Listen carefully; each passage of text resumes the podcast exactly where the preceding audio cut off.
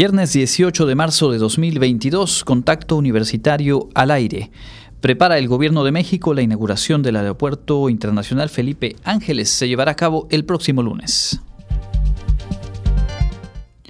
Se eh, trabaja en la Universidad Autónoma de Yucatán en una amplia oferta de posgrados. Hoy conoceremos la de la Facultad de Contaduría y Administración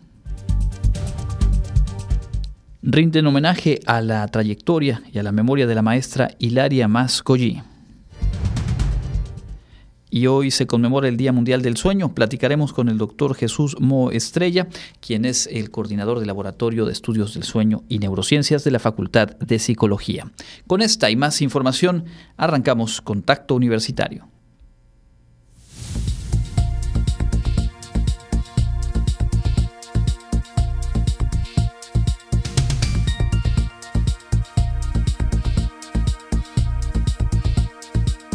Contacto Universitario. Nuestro punto de encuentro con la información.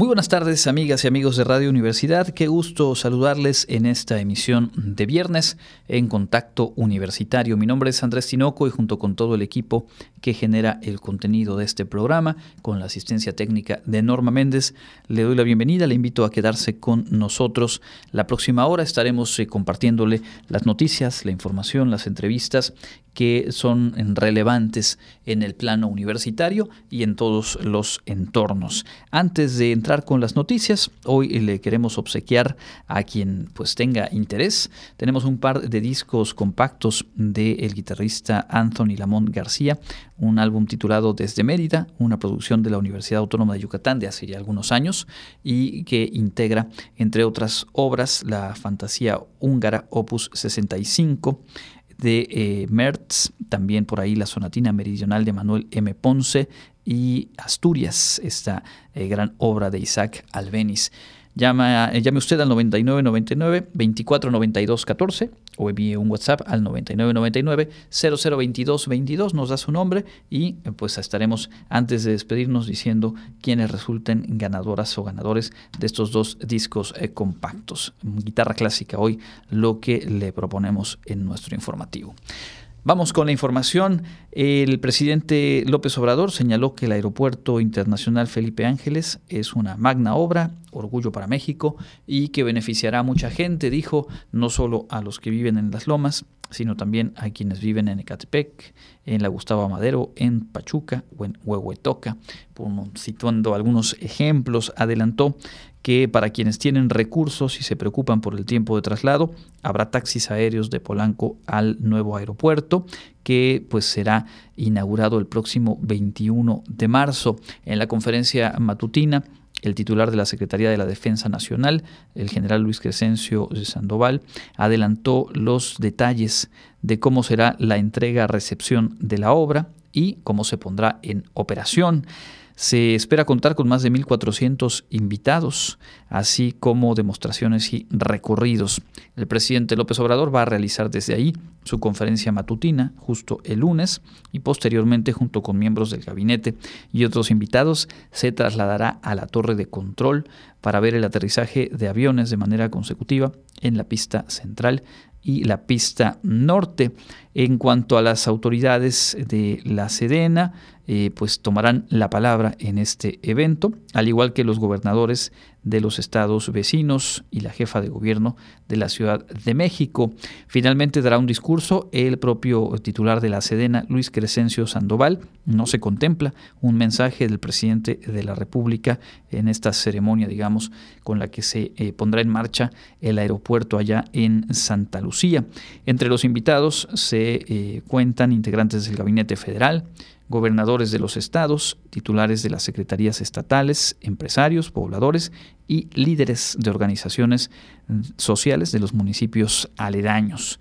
Es pues ya cuestión de un par de días para que se ponga en marcha el aeropuerto con eh, pues las, las, ceremonias, los actos, los eventos que se describieron hoy puntualmente en la conferencia matutina, por cierto, llevada a cabo en Minatitlán, en Veracruz, en donde se encontraba por la mañana el presidente eh, de México.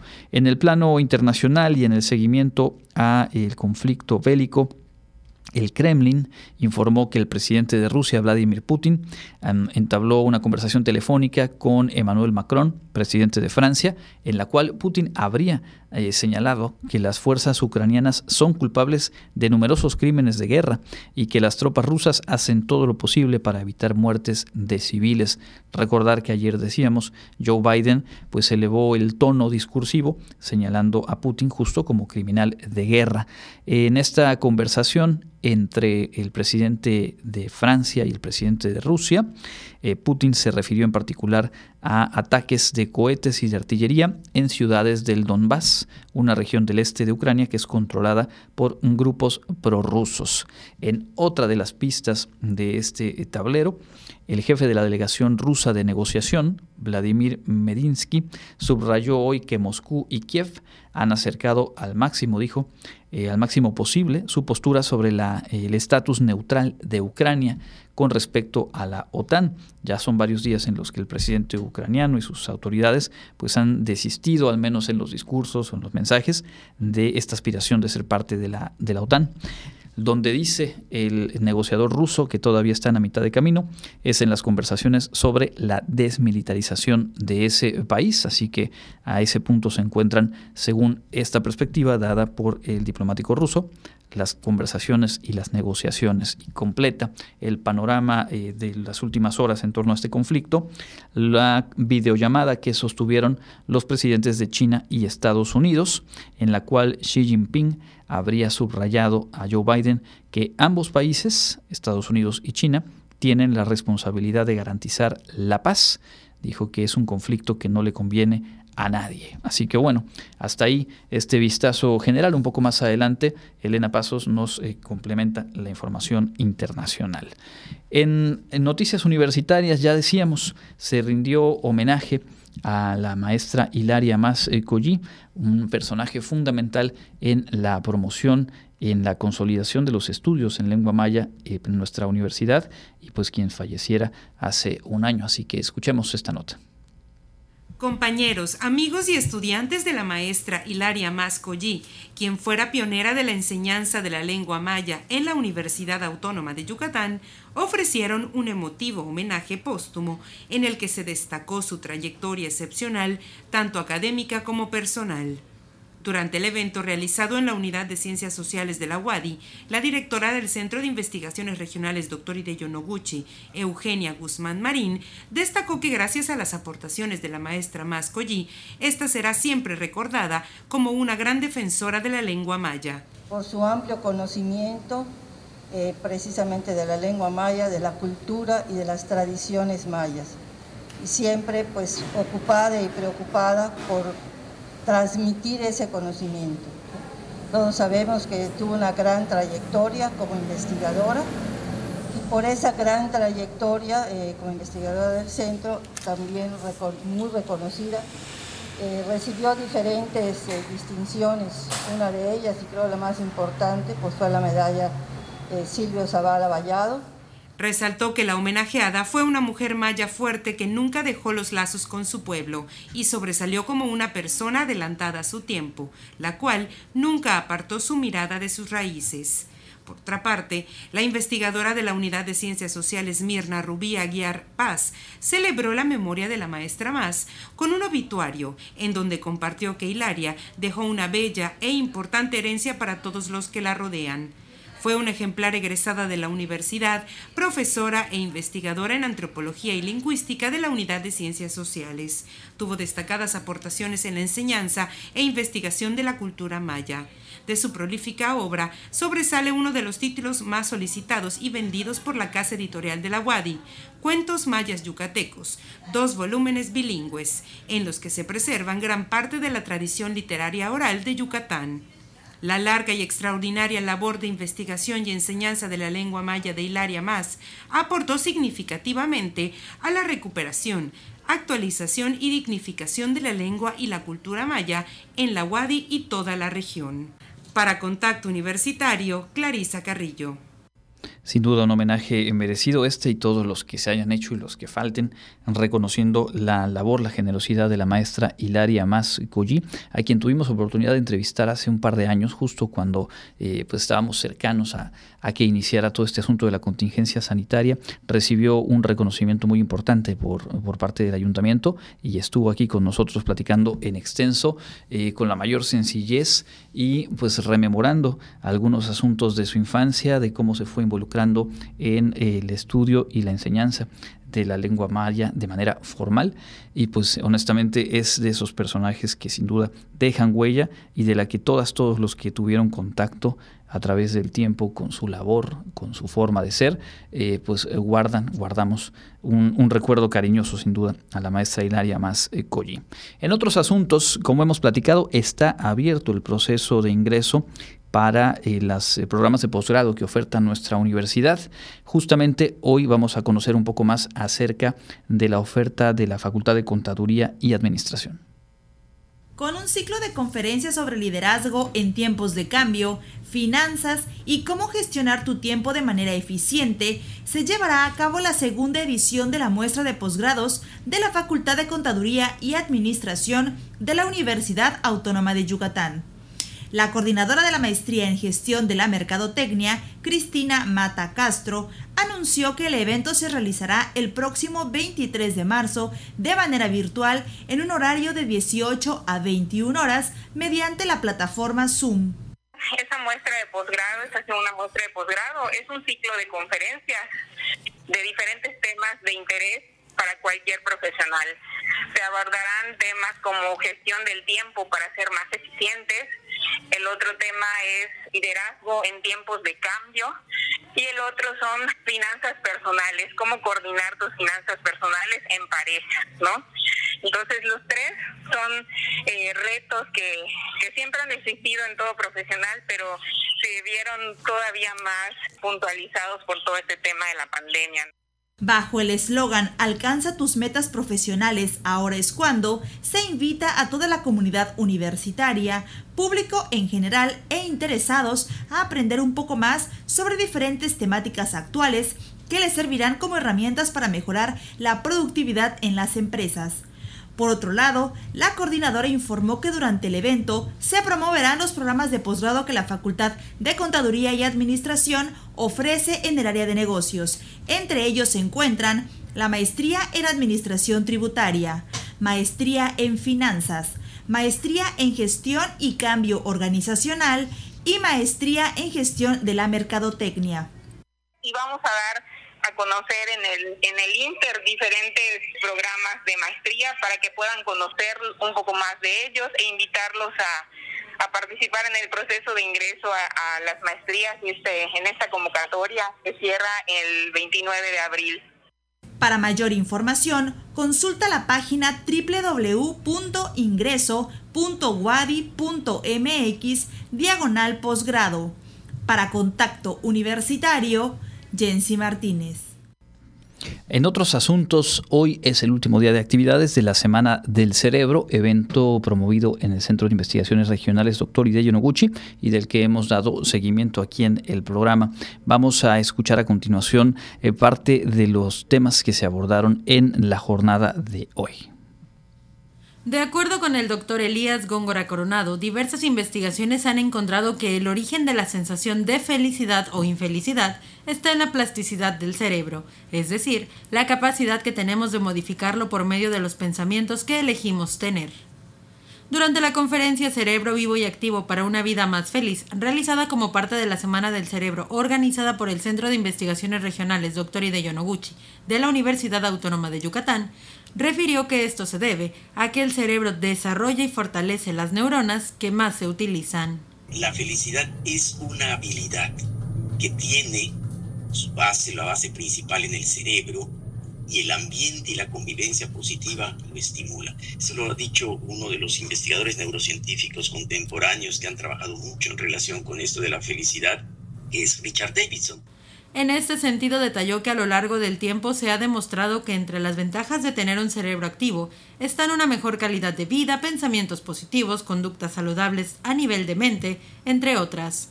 Para lograr esto, al ser humano le ayuda el realizar ejercicio físico, meditar, reflexionar, tener una alimentación saludable y actividades diversas que fomenten la conexión mente y cuerpo. La felicidad es una habilidad, es algo que podemos hacer y por eso somos responsables de eso y de la parte fundamental que es de nuestro cerebro, cómo pensar, sentir y hacer para ser felices y que podemos desarrollar esas actividades positivas, podemos planear cómo ser felices. Sobre actividades que dijo nos permitirán generar conexiones positivas, está en el cargar la mente con afirmaciones y visualizaciones que nos hagan sentir bien, descargar la mente de problemas y desarrollar el perdón, estar conscientes de lo que estamos viviendo, pensando y haciendo, y finalmente sonreír y dar atención a la respiración. Para Contacto Universitario, Karen Clemente. Y también ayer se nos había quedado pendiente compartirles esta nota sobre una más de las conferencias de la Semana del Cerebro, en este caso, en la que se abordó el tema de la ética aplicada a la salud mental. En el marco de la Semana Internacional del Cerebro 2022, investigadores del Centro de Investigaciones Regionales Dr. Hideo Noguchi de la UADI impartieron la conferencia Ética y Salud Mental, donde el profesor investigador Fernando Álvarez Cervera manifestó que la relación doctor-paciente debe basarse en la confianza mutua, en el respeto, lo que permite al paciente tomar decisiones libres e informadas. El deber del especialista es proporcionar la información relevante que le permita tomar decisiones racionales de acuerdo con sus valores y preferencias pero se refiere a no hacer el mal. Ese sería el, el, principio que debe de anteceder a los demás. El segundo principio es el de hacer el bien o la beneficencia, que en la cuestión de atención para la salud, pues es, digamos, el, el objetivo principal, ¿no? hacer que las personas estén sanas o que recuperen la salud. El tercer principio es el de la justicia, en donde se trata de distribuir de manera equitativa tanto los beneficios como los posibles riesgos. Y el cuarto principio sería el de la autonomía, en donde la idea es que cada persona conscientemente y de manera informada pueda decidir qué es lo que le conviene más hacer. Además, destacó que no se debe llevar a cabo ningún tratamiento en contra de la voluntad del paciente, salvo que el no tratarlo ponga en peligro la vida del paciente o de terceras personas, a no ser que el tratamiento sea para el mejor interés. Cuando no se cumplen esos mínimos de, justicia o mínimos de ética, entonces nos tendemos a deshumanizar. ¿okay? Y esas, esos mínimos de, de justicia o mínimos de ética, ella los ilustra hablando, por ejemplo, de la libertad, de la igualdad, la solidaridad, el uso del diálogo como medio para resolver conflictos y definitivamente los derechos humanos, que como sabemos son irrenunciables, todos eh, debemos de tenerlos. Y entre esos derechos humanos pues destacan el derecho a la salud. La violación de la confidencialidad solo podría ser apropiada cuando exista serio peligro mental o físico para el paciente o para terceras personas. Si la confidencialidad se mantiene, alguna investigación que no se lleve a cabo de acuerdo con los cánones de la ciencia no es ética. Para Contacto Universitario, Jensi Martínez. Bien, y vamos a completar este bloque de información universitaria con esta actividad que se llevó a cabo en la Facultad de Derecho, un seminario en torno a la moderación y el ejercicio de la libertad de expresión en plataformas digitales. Como parte de las acciones de vinculación con el Instituto de Investigaciones Jurídicas de la UNAM, la Facultad de Derecho de la Universidad Autónoma de Yucatán ofreció el seminario Moderación de Contenido y Libertad de Expresión en las Plataformas Digitales. Durante el encuentro, se destacó que el rol de las redes sociales para influir en el discurso público es uno de los problemas más desafiantes para la libertad de expresión en la actualidad. La moderadora Luceli Carballo Solís destacó que con este ejercicio participativo se busca promover una discusión basada en los derechos humanos. Asimismo, destacó el desafío que representa desarrollar marcos regulatorios en el entorno digital, donde la propagación de la desinformación, alimentada por la mala información, se ha convertido en un gran problema social, incluso hasta el punto de socavar los procesos democráticos y poner hasta la vida en riesgo en el caso de la pandemia. En el encuentro también hablaron acerca del alcance mundial de la discusión sobre redes sociales. Internet y derechos digitales como nuevas fronteras que surgen a partir del desarrollo de nuevas tecnologías de la información y comunicación. En este encuentro participaron el secretario técnico de la línea de investigación en Derecho e Inteligencia Artificial del IIJ UNAM, Jesús Ulises González Mejía, la representante de Indignación AC Lilia Balam, por parte de Noticaribe y Red Mexicana de Periodistas de Ciencia, Itzel Chan García, y del IIJ UNAM, Francisco Chan Chan. Para Contacto Universitario, Clarisa Carrillo.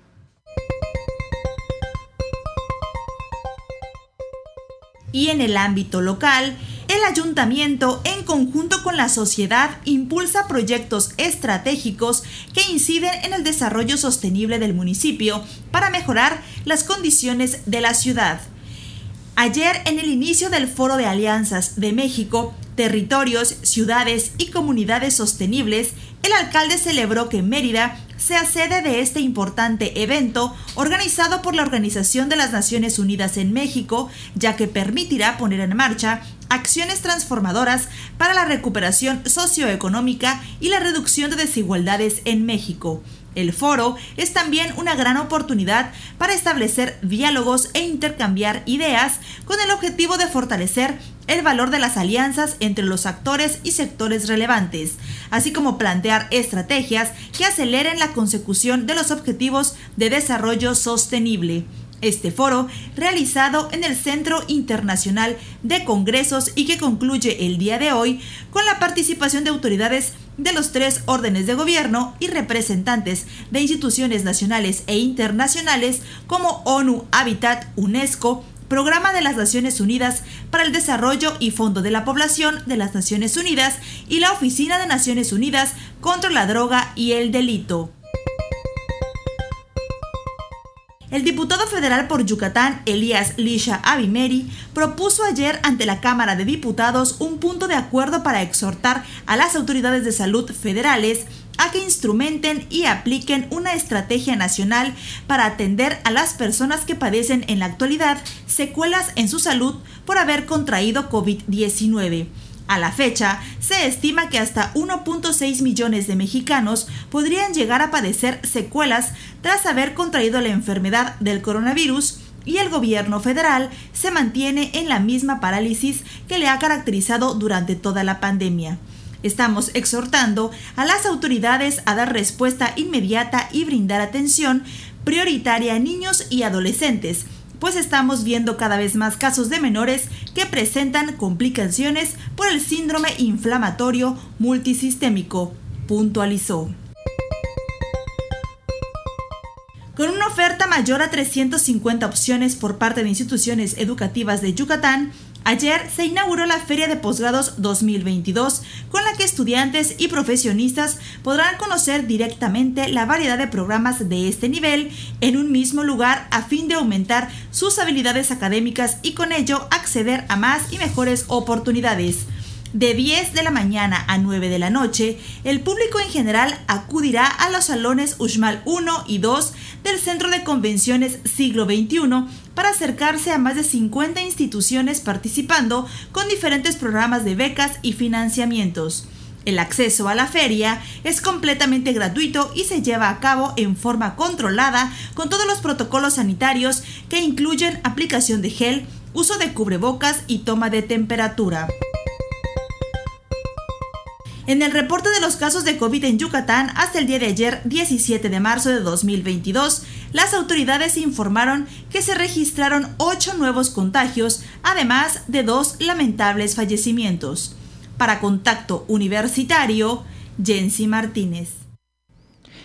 Tenemos más información aquí en Contacto Universitario en esta emisión de viernes. Hablábamos de que el lunes se pone en marcha el Aeropuerto Internacional Felipe Ángeles o entra en funcionamiento. Eh, los vuelos eh, y horarios que tendrá por lo pronto corresponden a cuatro aerolíneas. Aeroméxico volará hacia Mérida, por cierto, en horario de las 14.53 eh, minutos. Es uno de los dos vuelos que tendrá Aeroméxico desde el Felipe Ángeles. El otro tendrá como destino Villahermosa. Viva Aerobús tiene la ruta eh, Aeropuerto Felipe Ángeles hacia Monterrey y otra hacia Guadalajara. Dos vuelos de Viva Aerobús. También un par de vuelos de Volaris. En este caso son con destino a Cancún y a Tijuana y en la cuarta aerolínea que participa, digamos, de entrada en este nuevo aeropuerto es Conviasa, aerolínea venezolana que tendrá vuelos hacia la capital eh, Caracas. Hoy eh, en varios medios pues, se publican notas respecto al trayecto en vehículo y en donde lo que se destaca, eh, más allá de que se sabe de la distancia y del tiempo promedio que pueda llevar el trayecto desde diferentes puntos de la Ciudad de México hasta el aeropuerto, hacia la terminal eh, del Felipe Ángeles, lo que se destaca es que las obras en el último tramo de las rutas que conectan hacia el propio aeropuerto, pues aún se realizan obras de eh, ajuste, de rediseño eh, de los trazos, etcétera, y por lo tanto el recorrido es fluido, dicen, hasta los últimos 6-7 kilómetros, en donde hay eh, pues serios embotellamientos. Es un tema pues que se ve de manera cotidiana, lo cual no quiere decir que sea correcto, ni mucho menos, en pues este tipo de obras de infraestructura o en proyectos de gobierno en los cuales en fundamentos como ese pues empiezan a ajustar cuando ya la obra está en funcionamiento, cuando ya el servicio se está eh, dando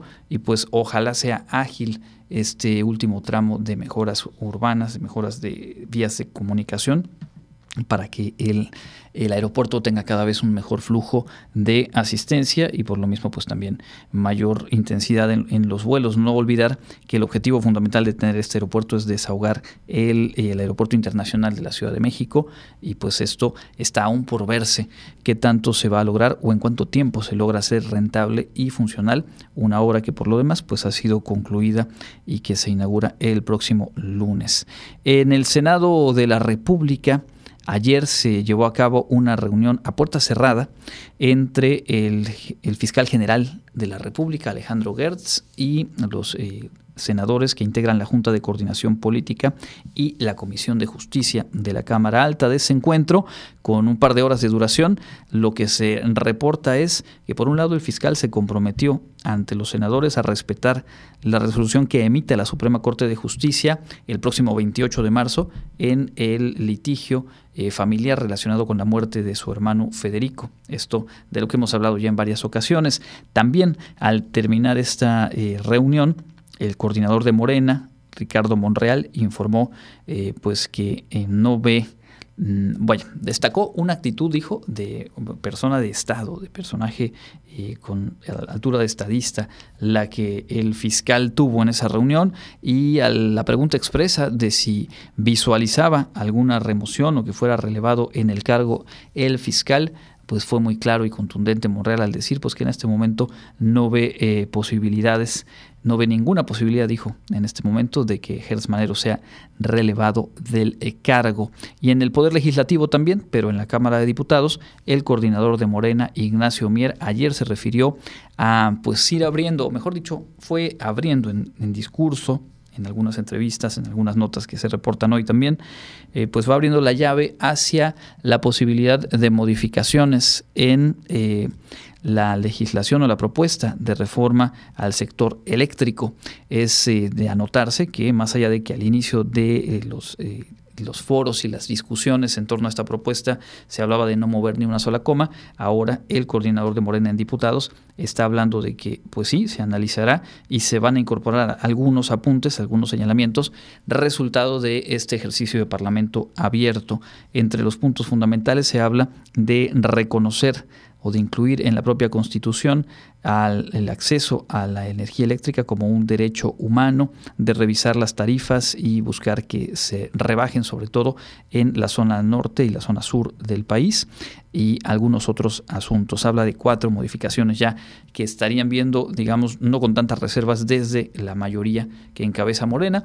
Falta ver en qué plazos y en qué tiempos. Ayer en entrevista con Ciro Gómez Leiva, el propio Mier decía que ellos esperarían que esto se, se resuelva en este semestre, aunque hay que recordar que el bloque opositor o algunas figuras del bloque opositor han dicho que hasta después de las elecciones eh, próximas en algunos estados, pues no tienen intención de abordar y de llevar, digamos, ya a votación esta propuesta.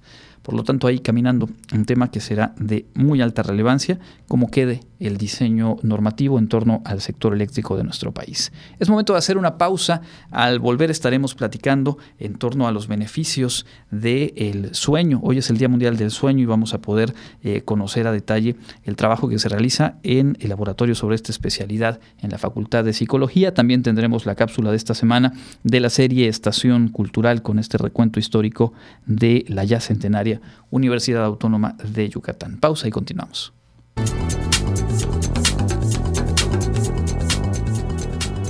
Con información del Comité Institucional para la Atención de los Fenómenos Meteorológicos Extremos de la UADI, para hoy viernes 18 de marzo, tenemos ambiente caluroso con cielo mayormente despejado. La máxima temperatura se espera que llegue a los 38 grados Celsius y la temperatura mínima estará entre los 19 y 26 grados en el amanecer de mañana sábado. En la ciudad de Mérida, centro y oeste, la temperatura máxima estará en 38 grados y la mínima de 21. En la costa se esperan temperaturas máximas de 35 grados y mínimas de 23, con cielo despejado. En el sur y sureste del estado la temperatura más alta será de 39 grados y las mínimas de 19. El cielo estará medio nublado. En el este y noreste de Yucatán tendrán como máximo 37 grados y una temperatura mínima de 20. Para Contacto Universitario, Elena Pasos.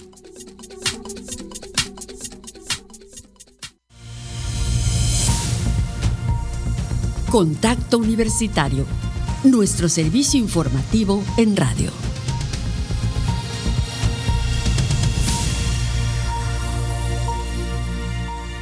14 horas con 36 minutos, estamos de vuelta en contacto universitario. Muchas gracias por su sintonía. Déjenme recordarles que hoy estamos obsequiando un par de discos compactos del guitarrista clásico Anthony Lamont, un personaje que estuvo aquí en Yucatán, que estuvo en la Universidad Autónoma de Yucatán haciendo talleres de guitarra, dio origen a la Orquesta Universitaria de Guitarras y que en esa estancia realizó este álbum titulado justamente Desde Mérida, en el que se incluyen obras de Johann Sebastian Bach, de Héctor Villalobos, de Isaac Albeniz, y que si a usted le gustaría tenerlo en casa, pues le estamos invitando a llamar al 9999 24 92 14 o bien enviarnos un WhatsApp al 9999 0022 22. Eh, estaremos avisándoles a quienes resulten ganadores justo antes de despedir nuestra emisión de hoy. Tenemos más en esta segunda mitad, estaremos más adelante con la agenda universitaria, eh, la serie Estación Cultural y la información internacional, pero antes de todo ello es momento de ir a nuestro espacio de entrevista.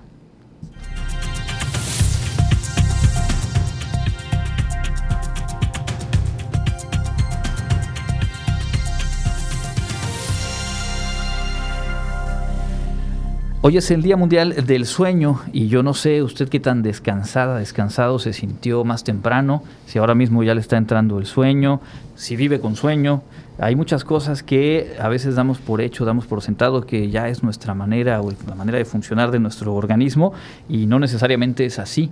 Hay que ponerle atención y por supuesto eh, acudir a las y los expertos. Por eso hoy, en el marco de esta fecha, nos da mucho gusto poder platicar con el doctor Jesús Mo Estrella, a quien le damos la bienvenida. Él es coordinador del Laboratorio del Sueño y Neurociencias de la Facultad de Psicología de nuestra universidad. Bienvenido, doctor. Gracias, Andrés. Buenas tardes. Buenas tardes a todos los que nos escuchan. Bueno, eh, ¿cómo, ¿cómo, beneficia el sueño a nuestra salud? ¿Qué, qué papel juega el, dormir para después eh, sentirnos bien y, tener un, buen estado de, salud? Bueno, el sueño básicamente es como una forma de redituarle a nuestro cerebro todo lo que nos permite realizar durante el día en términos de estado mental, atención, concentración, regulación de nuestras emociones y nuestras capacidades motoras. Durante el sueño ocurren diferentes funciones en las que el órgano de la conducta, el órgano que nos hace ser como somos, se reestructura y se reconfigura. En la medida que reducimos el tiempo, le restamos tiempo también para la recuperación y el funcionamiento al 100% de ese órgano. Tenemos a veces algunas nociones de sentido común eh, o de desconocimiento a, detalle pero uno se, se, imagina la cantidad de estímulos con los que interactuamos a lo largo de una hora, ya no digamos de un día, eh, hoy por hoy con las pantallas, en fin. Eh, todo eso eh, en esa pausa del descanso es donde el, cerebro termina de, procesar y de afianzarlo. Es decir, se vuelve fundamental darle un, suficiente tiempo, ¿no? Sí, claro, porque las neuronas necesitan, así como los coches, cargar gasolina. Las neuronas necesitan cargar también nutrientes, enzimas, proteínas, eh, glucógeno, para que al día siguiente tengan todos los recursos para que se puedan comunicar entre ellas y dé como resultado esto que nos comentas, ¿no? De poder tener una mejor flexibilidad mental, regular nuestras emociones, tomar decisiones y tener una buena este, respuesta física durante el día. ¿Qué tan válido es eh, dar por sentado que la rutina, las dinámicas familiares, profesionales, nos llevan a reducir las horas de sueño y entonces decir, no importa porque yo me tomo mis dos cafés para, despertar, y pues digamos que nos encomendamos a la cafeína para sentir que nuestro cerebro está al ritmo que necesitamos cuando inicia la jornada. Sí, la cafeína, bueno, eso siempre se ha considerado un buen eh, antioxidante para el cerebro y debe ser tomarla por gusto y el placer de, un café y no como la medida de mi taza de café es la medida de la restricción de mi sueño. O sea, esa proporción no debería ser en ese sentido, sino que realmente deberíamos tomar conciencia de la importancia que tiene la función del sueño, no solo a corto plazo, en el funcionamiento del día siguiente, en sentirnos en buen nivel de atención, sino a largo plazo. Porque cuando restringimos parcialmente el sueño, es causa directa de que aparezcan problemas o condiciones psicológicas, psiquiátricas y médicas, hipertensión, diabetes, entre otras condiciones. También se vincula con esto. También se vincula, exacto, con la privación parcial habitual de sueño, de dormir menos de seis horas, por ejemplo. Vamos justo a eso. ¿Cuántas horas? Hay, quien dice, pues yo la verdad si no duermo 10 horas no funciono. Creo que tampoco va tan a ese extremo, pero ¿en qué parámetros tendríamos que ubicarnos? Pensemos, le propongo dos, dos rubros, estudiantes universitarios, digamos este rango de edad, y adultos que pues a lo mejor tenemos ya una actividad de profesional distinta. Sí, el, tiempo que vamos a dormir va a ser también muy relacionado a, a los grupos de edad. Seguramente hemos visto a hijos, nietos que duermen casi recién nacidos, 18 horas. Ahora, un universitario, joven, adulto, eh, estaría alrededor entre las 7 y las 9 horas, con un promedio de 7 horas y media, 8 horas sería lo excelente para, para un universitario. Ahora, una persona, un adulto, un adulto mayor, puede tener cierta restricción a través de menos de media hora, estaríamos hablando de error de 7 horas, 7 horas y media, y excelente con lo que puede dormir. Hay un rango entre las 7 y esas ocho horas y media, nueve horas, en las que hay diferencias individuales y las que podríamos fluctuar. Pero eso sería como el rango, alrededor de las siete horas y media. Y esto hablamos de pues dormir por la noche y bueno, digamos este sueño continuo. A lo mejor quienes nos escuchan están sacando cuentas o tienen muy claro que pues la, la rutina actual les permite dormir cinco horas, quizá menos. Eh, pero buscan un espacio a media tarde y le roban ahí 10, 15, 20 minutos para una pequeña siesta. ¿E, ¿Esta sumatoria es válida o en realidad lo que debemos buscar en principio es ese espacio de 6 horas y media, 7 horas, eh, lo más eh, constantes posible? Es correcto. En principio, como tú dices, debemos buscar que sea un solo periodo y que sea por la noche. Nuestro cerebro está configurado desde 4 a 3.5 millones de años con base en la rotación de la Tierra frente al Sol. Eso ha hecho que muchas sustancias, muchas hormonas, muchos procesos metabólicos sean más eficientes por la noche. Por eso se recomienda que sea el periodo más largo de sueño por la noche. Ahora, es mejor hacer una siesta que no hacerla si estoy privado de sueño, bajo la condición de que sea corta, como mencionaste, 10, máximo que me digan, ya, ya hoy sí me pasé 30 minutos. Y que máximo. Sea máximo para que ya no, ya no ocupe el tiempo del sueño nocturno. Recordemos que la, el mayor proceso de eficiencia del sueño en la recuperación va a ser durante la noche, porque así está organizado en su cerebro, en sus ciclos metabólicos. En la recuperación, aunque duerma en el día, la recuperación no es la misma que la que puedo tener en mi sueño nocturno. Entonces esa sería la Eso indicación. Me, hace pensar quienes somos de papás de niñas, niños, eh, cuando uno los ve dormir una siesta larga, dices, pues qué bonita tarde, pero qué complicada se va a poner la noche. ¿no? Es correcto, porque ahí podemos, el proceso homeostático de la presión de que ya, ya cubriste las primeras horas del sueño nocturno y ahora se va a trazar el inicio del sueño. Entonces la recomendación es que sea 10, 30 minutos cuando mucho, solamente como para recuperar, restablecer un poco el circuito y ya esperar hasta la noche.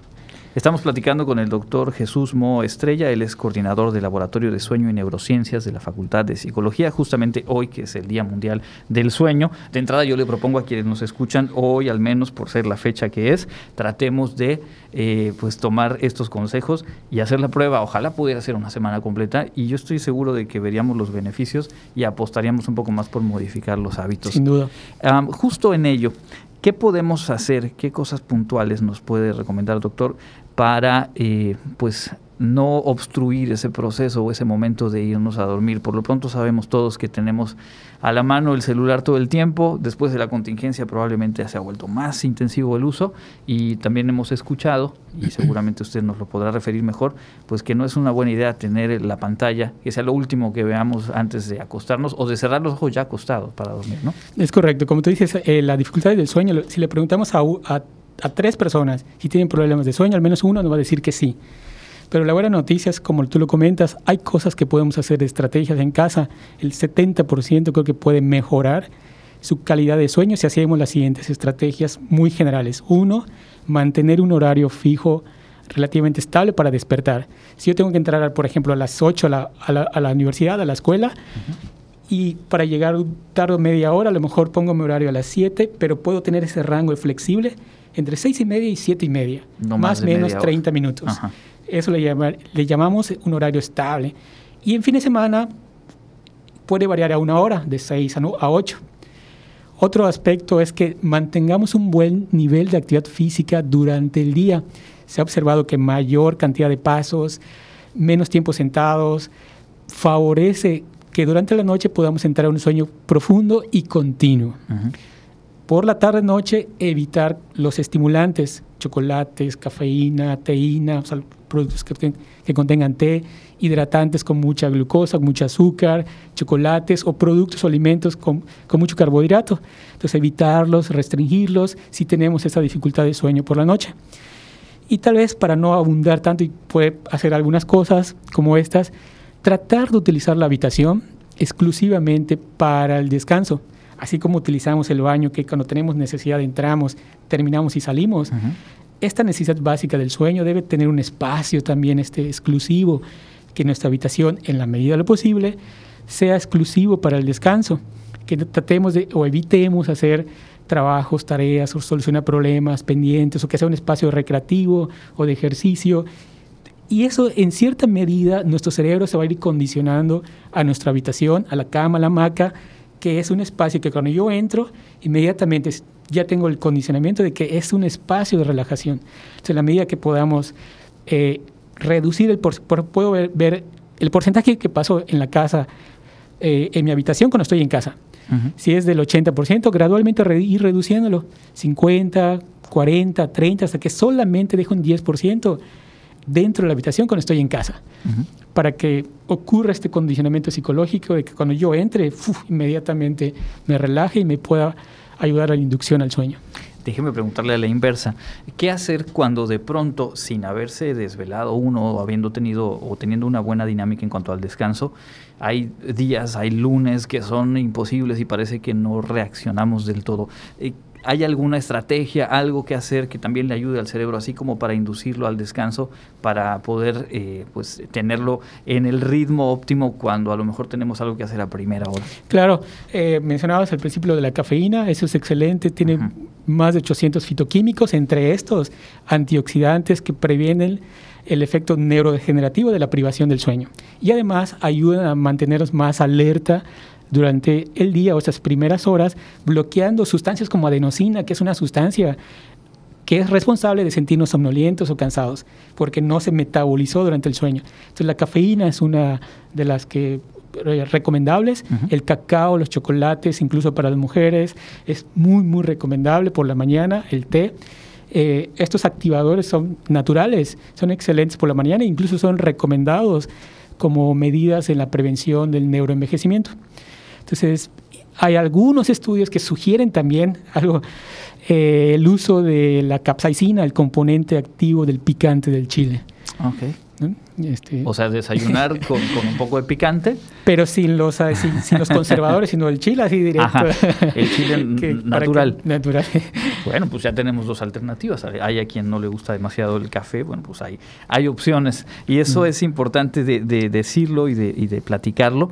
Eh, el tiempo ya se nos, eh, se nos acaba, pero eh, otra, otra duda que por ahí en, en pláticas suele surgir es yo sé que me voy a desvelar porque voy a, me voy a ir de fiesta, porque tengo un proyecto muy importante, ya sé que este fin de semana no le voy a dar a, mi cerebro el descanso suficiente. ¿Sirve anticipar un poco los días previos de descansar o se recupera una vez pasada la fase de exámenes finales, de entregas de proyectos, qué sé yo, decir, ahora sí 12 horas de sueño continuo o no es realmente el mecanismo más adecuado? Ah, bueno, a veces no, aunque no es el mecanismo más adecuado, a veces no lo, más bien no lo podemos evitar. Hay cosas que van a salir de nuestro control, fechas, programas de actividades. En ese sentido, sí, tal vez prever un poco los días previos, mejorar nuestra eficiencia, el tiempo que dormimos. Si estamos durmiendo 7, 6 horas, tal vez 2, 3 días, tratar de lograr esas ocho horas de sueño para que cuando venga el fin de semana donde tengo la actividad sea menos el desgaste que voy a tener. Y tratar de nuevamente retomar los hábitos y la higiene del sueño inmediatamente que pasa ese periodo para no volver crónico el problema del inicio del sueño. Claro pues eh, ojalá tengamos oportunidad de, retomar la conversación. Creo que hay asuntos a los que todos nos enfrentamos en la contingencia sanitaria. Los horarios se descuadraron y no necesariamente podría estar de vuelta en actividades presenciales y una normalidad más cercana a lo que teníamos hace un par de años. quizá no le hemos puesto toda la atención a qué ocurre con nuestra estructura, nuestra dinámica de, sueño o de la hora de, de, descansar. Así que le agradezco mucho que haya estado con nosotros. Me gustaría nada más decirle al público y que nos comparta usted eh, cuál es la vía de contacto para eh, pues conocer más a detalle el trabajo del laboratorio de sueño, continuar profundizando sobre estos temas o inclusive acudir a los servicios, a la atención que ustedes brindan. Sí, excelente. Tenemos una página que se llama de Facebook, Laboratorio de Sueño y Neurociencias, Facultad de Psicología. Incluso ahí pueden ver las actividades que vamos a realizar en conmemoración del Día Mundial del Sueño, que es hoy, el 18 de marzo. Ahí está la convocatoria. Las actividades las vamos a realizar el 7 de abril. Vamos a tener conferencias del sueño, cortometrajes, de hecho la convocatoria está abierta, la pueden ver en la página, y una exposición de fotografías relacionadas al sueño. Todo esto, las convocatorias están abiertas y en la página Laboratorio de Sueño y Neurociencias, ahí pueden ver toda la información. En teléfono es 943-2045, extensión 77-147. Perfecto, ahí está.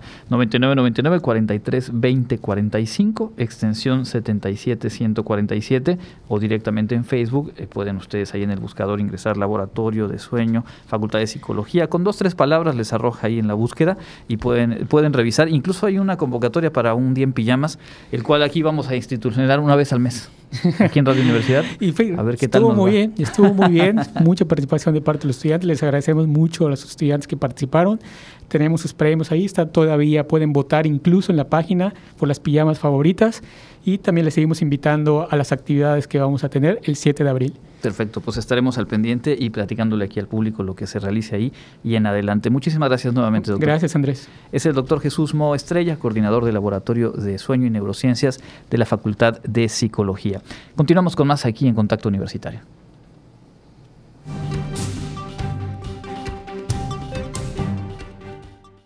En información internacional, la Sociedad Venezolana de Infectología afirmó este jueves que considera inadecuado proponer o establecer una vacunación indefinida de refuerzo cada cuatro meses, sin contar con el correspondiente aval científico o desconociendo la futura necesidad epidemiológica.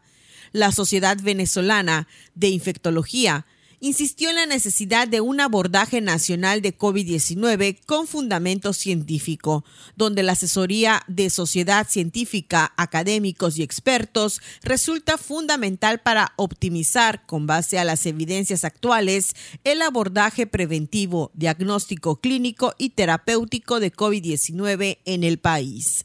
El pasado 22 de febrero, el presidente Nicolás Maduro anunció que la inmunización de refuerzos empezará a aplicar cada meses después de la segunda dosis correspondiente y no a los seis meses como se había establecido inicialmente en el protocolo creado por las autoridades venezolanas.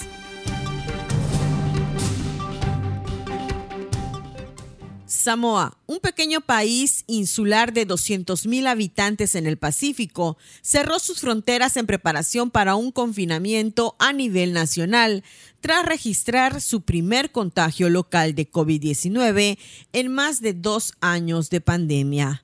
El gobierno emitió una orden de emergencia suspendiendo todos los viajes por mar y aire tras la detección de un caso positivo el jueves en la isla principal de Opolu, una mujer de 29 años que se hizo un test rutinario antes de viajar a Fiji. El archipiélago había detectado hasta ahora 48 casos de COVID-19, pero todos importados, siendo de los pocos lugares del mundo que había evitado contagios locales. La primera ministra Fiane Naomi Mataafa ordenó el jueves un confinamiento de al menos cuatro días durante los que estarán prohibidas las reuniones públicas y se cerrarán escuelas, iglesias y otros servicios no esenciales.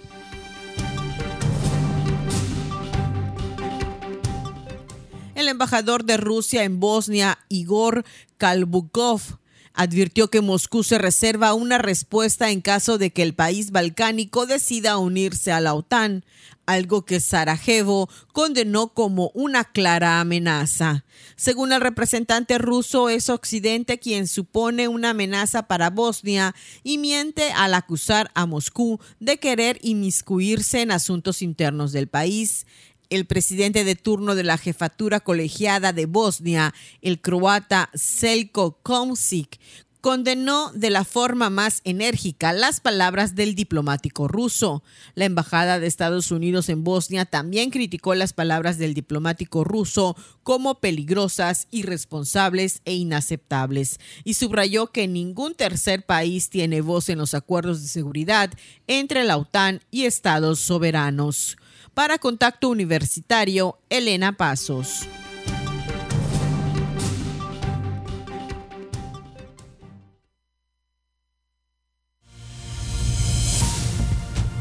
No pierdas contacto. Te esperamos de lunes a viernes a las 8 y 14 horas, sábados a las 8.30.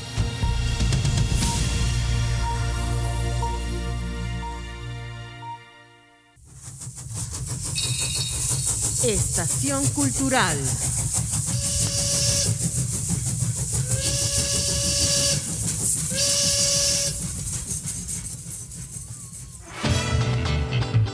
Hola amigos de Radio Universidad, bienvenidos a Estación Cultural.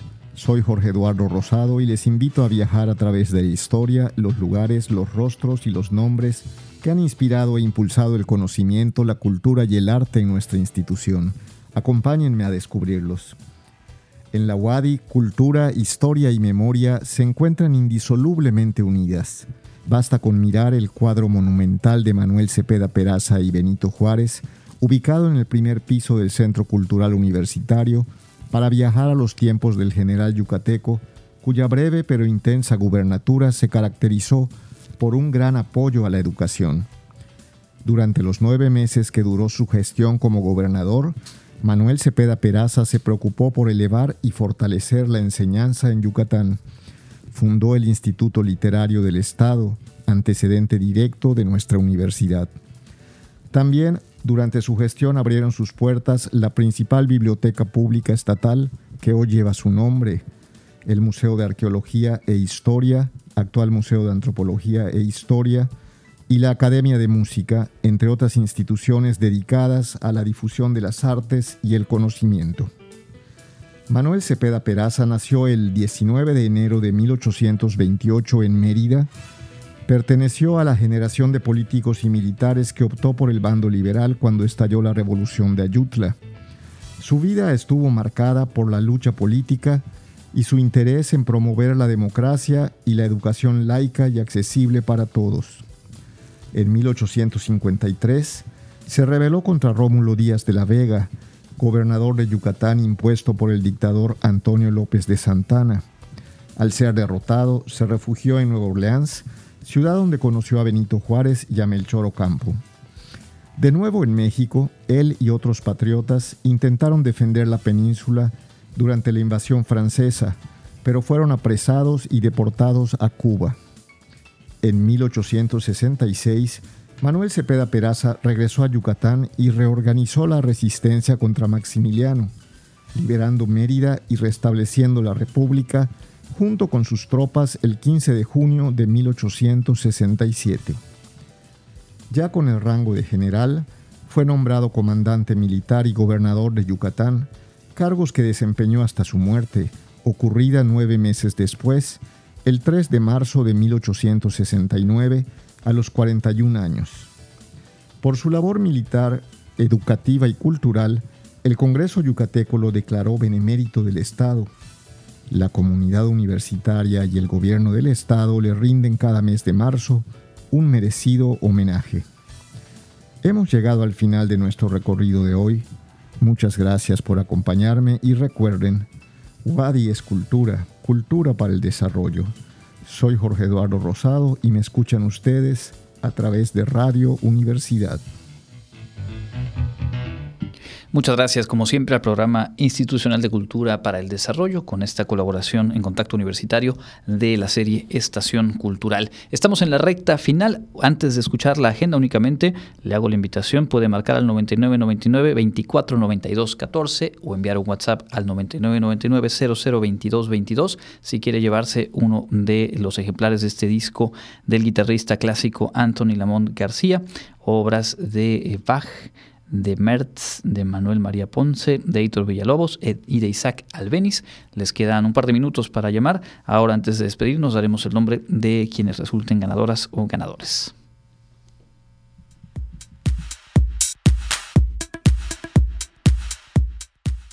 ¿Qué tal amigos? Ya estamos listos con la información de la agenda universitaria. Comenzamos.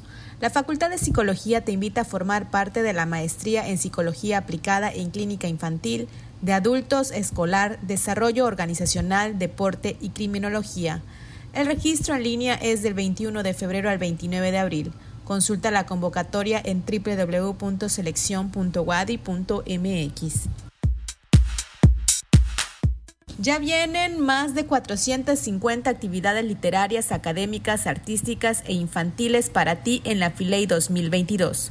Descarga el programa completo en www.filey.org. Este se llevará a cabo del 26 de marzo al 3 de abril. Descubre todos los mundos posibles.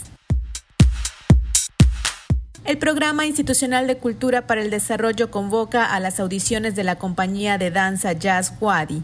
Entre los requisitos están ser alumno o alumna matriculada de la Wadi, tener conocimientos en diferentes estilos de danza, presentarse con currículo dancístico que incluya una fotografía del interesado o interesada, presentarse los días de las audiciones con coreografía preparada del estilo o género que domine. Los días de audición son el 25 de marzo a las 16 horas y el 26 de marzo a las 11 horas. Más información puedes llamar al teléfono 9991 637933. Les invitamos al espectáculo musical dancístico que se enmarca en el centenario de nuestra casa de estudios. La cita es el 27 de marzo en el Teatro Felipe Carrillo Puerto a las 12 horas. La entrada es libre. La Facultad de Educación de la Universidad Autónoma de Yucatán y la Asociación Iberoamericana de Docencia Universitaria hace una atenta invitación a participar en el séptimo Simposio Internacional de Docencia Universitaria el cual se realizará del 22 al 25 de marzo de 2022. Te invitamos a inscribirte en las actividades en el siguiente link www.siduyuk.com. No te pierdas los eventos que la universidad tiene para ti. Mi nombre es Fabiola Herrera Contreras, Comunicación Digital, Audiovisual e Identidad. Muchas gracias a Fabiola y a todo el equipo que conforma la producción de este informativo. Antes de despedirnos, le confirmamos a Jesús Delgado que se comunicó con nosotros. Aquí tiene ya esperándole su disco desde Mérida de Anthony Lamont García a partir de este momento en horario de oficina aquí en el segundo piso del Centro Cultural Universitario. Gracias a Norma Méndez por su asistencia técnica. A todas y a todos ustedes les invito a seguir con la programación de Radio Universidad. Mañana en punto de las 8 horas tenemos emisión sabatina y de vuelta el lunes a las 8 y a las 14 horas aquí en Contacto Universitario. Mi nombre es Andrés Tinoco. Que tenga un excelente fin de semana. Contacto Universitario, nuestro punto de encuentro con la información. Una producción de la Coordinación de Comunicación Institucional de la Universidad Autónoma de Yucatán.